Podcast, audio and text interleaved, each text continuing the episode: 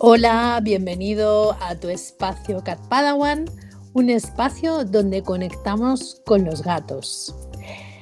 Soy Gloria, soy la persona que está detrás del proyecto Cat Padawan, soy terapeuta experta en gatos, me encantan las, las terapias holísticas y también la nutrición natural.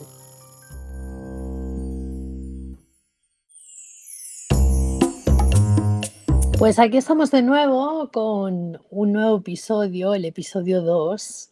Mi gato me muerde. Bueno, em, esto es más frecuente de lo que parece, ¿vale? Eh, es una pregunta recurrente que yo recibo en mis consultas. Eh, personas que tienen problemas em, de este tipo con su gato, ¿no? Em, a veces los mordiscos son fuertes y otras no tanto pero no hay que restarle importancia al problema. Pero, mm, ¿por qué crees que se produce este comportamiento en, el gato? En la mayoría de los casos, los gatos no han crecido con límites y su desarrollo a partir de los dos meses no ha sido equilibrado. Pero en eso tenemos mucho que ver las personas. A todo el mundo eh, le recomiendo que si decide incluir un gato en la familia, eh, que lo deje, que lo deje que se críe con su madre y sus hermanos, a ser posible, hasta los tres meses, porque a partir de los dos es cuando comienzan a socializar. Su madre les enseña los límites y, empiezan a, jugar, a hacer emboscadas, a jugar cuerpo a cuerpo con sus hermanos, a morder, a lanzar la zarpa. Esto es lo habitual. Todo esto forma parte de su, desarrollo normal y ellos lo ven como un juego, aunque es puro instinto cazador y es aprendizaje, están aprendiendo. Pero, ¿qué ocurre cuando no pueden criarse con su madre y hermanos? Porque esto a veces ocurre. A veces el gatito llega a una casa en solitario y, demasiado pequeño, ¿no? Te lo puedes encontrar en la calle, en una caja, al lado de un contenedor o, o en fin, bueno, miles de circunstancias que hace que el gatito llegue pequeñito, demasiado pequeño y, solito ¿no? a una casa. Eh, esto quiere decir que será un gato desequilibrado y con tendencia a, desbordarse por el estrés. Bueno, en este caso eh, es responsabilidad directa de la persona ¿no? que, lo, que lo críe. ¿no? Eh, es nuestra responsabilidad tratar de no acostumbrar al gatito a desarrollar comportamientos mal aprendidos. Y me explico. Jugar con las manos y con los pies es algo muy habitual cuando convivimos con un gato, pero yo no lo aconsejo. Por naturaleza, nuestro gato desde edad muy, muy temprana, y aunque conviva con gatos, va a tender a cazar y a morder todo lo que se mueve, incluido nuestras manos y nuestros pies. Eso es eh, evidente. Es natural para él. Pero ese comportamiento, eh, si lo reforzamos, el gatito aprenderá a relacionarse así con nosotros y a medida que vaya creciendo sus emboscadas y sus mordiscos eh, van a ser mucho más potentes. También os lo, os lo aviso. Muchas personas a través de, redes sociales me comentan que juegan con sus gatos con las manos desde siempre y nunca les han hecho emboscadas ni les han mordido fuerte. Pues, ¿qué tengo que decir al respecto de esto? Pues enhorabuena, enhorabuena, porque han tenido muchísima suerte. Y su gato no es un gato que vaya a desarrollar ese tipo de agresividad que más tarde, cuando crezca, le va a llevar a la frustración, a la incomprensión, al maltrato e incluso al abandono por parte de su familia. Porque cuando reforzamos esta conducta, que por otro lado es natural en ellos, insisto, eh, ¿qué ocurre cuando crecen y, llegan a, ser gatos adultos? Bueno, pues van va a depender de su personalidad, su impronta, lo que ha ocurrido cuando han nacido, el ambiente en el que, en el que viven también, pero tiene muchas probabilidades de convertirse en un gato frustrado y desarrollar otros problemas derivados de esta agresividad mal aprendida. Vamos a verlo en, en detalle, os lo cuento en detalle. El gatito crece y sigue relacionándose a través de mordidas y sigue cazándonos. Pero cuando es un gato grande, los mordiscos son más fuertes por norma y las emboscadas se convierten en más habituales. Si a eso le sumamos además que le reñimos, le reñimos, porque si te muerde fuerte, eh, generalmente me encuentro con personas que por, por, por puro instinto y por desconocimiento, no porque quieran hacer daño al gato, pues le riñen o le dan un toque en la nariz, ¿vale? Eh, cada vez que, nos muerde o cada vez que nos caza, ¿no? Eh, ¿Qué pasa? Que además si le sumamos esto, pues el gato empieza a acumular estrés, pero eh, a pasos agigantados, a lo bestia, ¿vale?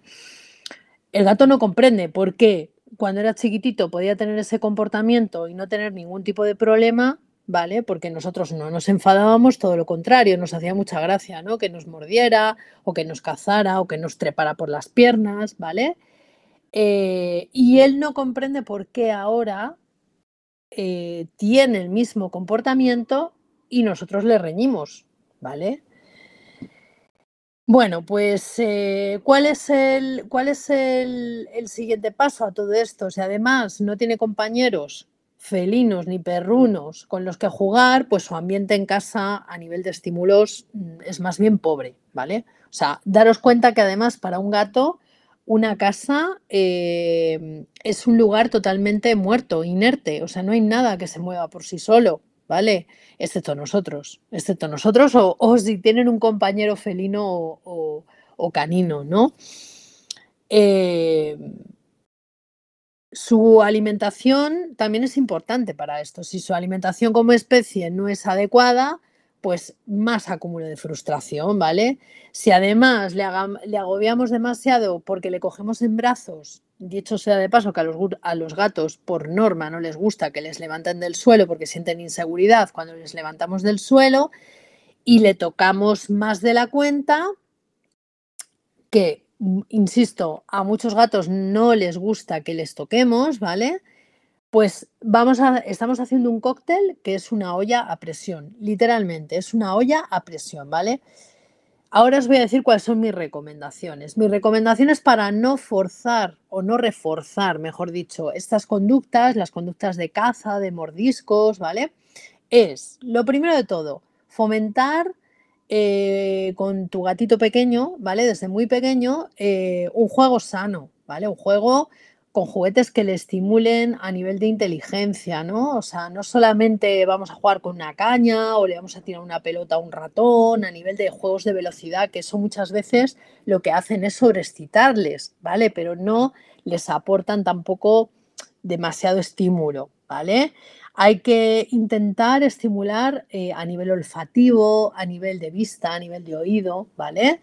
Eh, en otro capítulo pues os contaré ¿no? más cosas sobre el tema de estimulación olfativa, eh, auditiva, a nivel de vista, ¿vale? Se pueden hacer muchas cosas dentro de una casa. Bueno, importante incentivar el, juego sano, ¿vale? Desde chiquitín. Luego, cuando te muerda o cuando intente cazarte, cuando, cuando aún es pequeño, pequeño, estamos hablando pues eso de, de los dos meses o el mes y medio hasta los cinco meses aproximadamente, recuerda que esto es algo natural para ellos, ¿vale? Mm, debemos hacerle entender, debemos, mm, debemos hacer que el gato comprenda, ¿vale? Que nos está haciendo daño.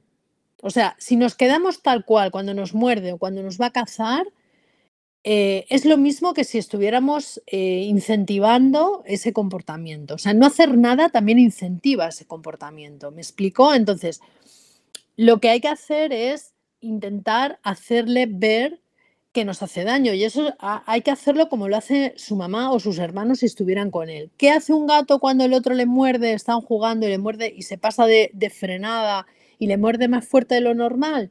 Bueno, pues el otro chilla, ¿no? Vale, pues con nosotros tenemos que hacer lo mismo. O sea, cuando nos vaya a morder tenemos que chillar, como cuando te has pillado el dedo con un cajón, exactamente igual, ¿vale?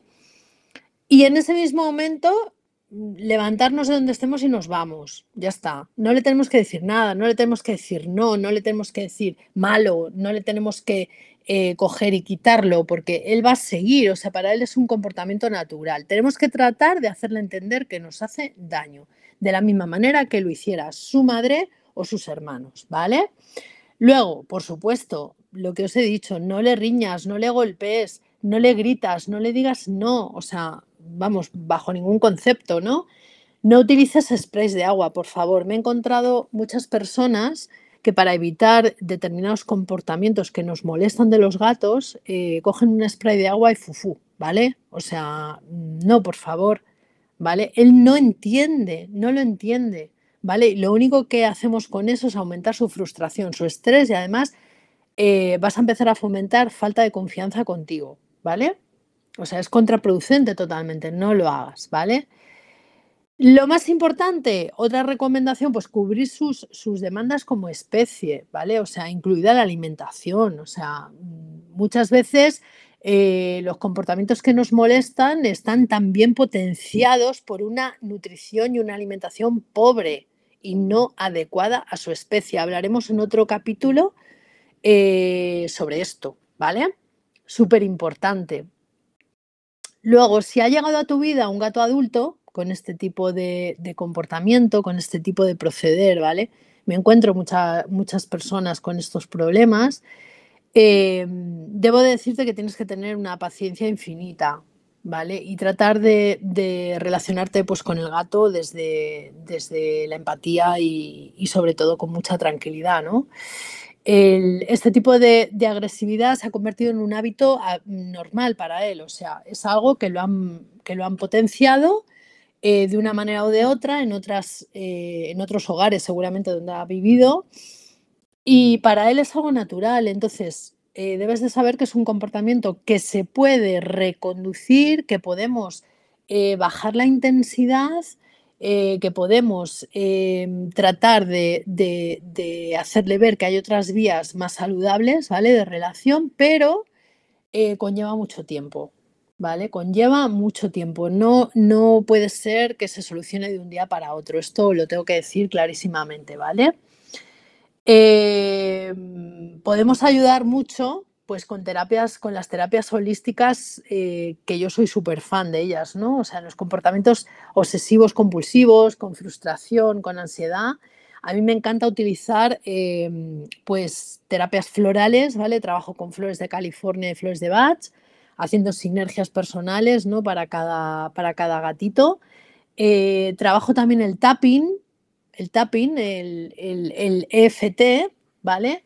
Eh, es una técnica, bueno, en la que trabajo con ello a distancia para tratar de eliminar bloqueos y la fitoaromaterapia veterinaria maravillosa, que me encanta, y que he visto hacer realmente milagros. No, no es que sean los remedios em, que van a solucionar el problema, porque lo más importante siempre, siempre es la relación que tengamos nosotros con el gato. Eso es lo más importante de todo, de todo.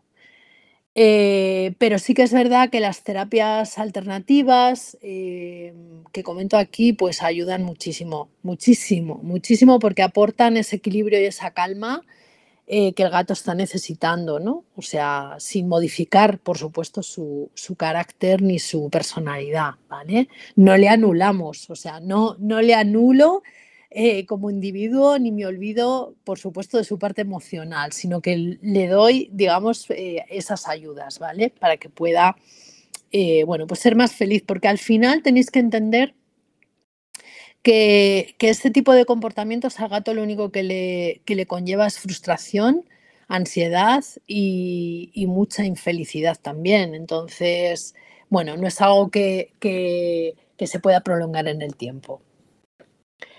Espero que, os haya servido mucho esta información. Me ha encantado poderla compartir con todos vosotros y nos vemos pronto.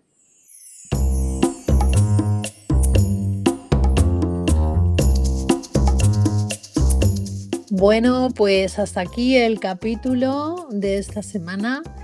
Espero que te haya gustado mucho. y si es así, por favor, suscríbete a mi canal eh, todas las semanas eh, un podcast nuevo de cómo conectar con tu gato.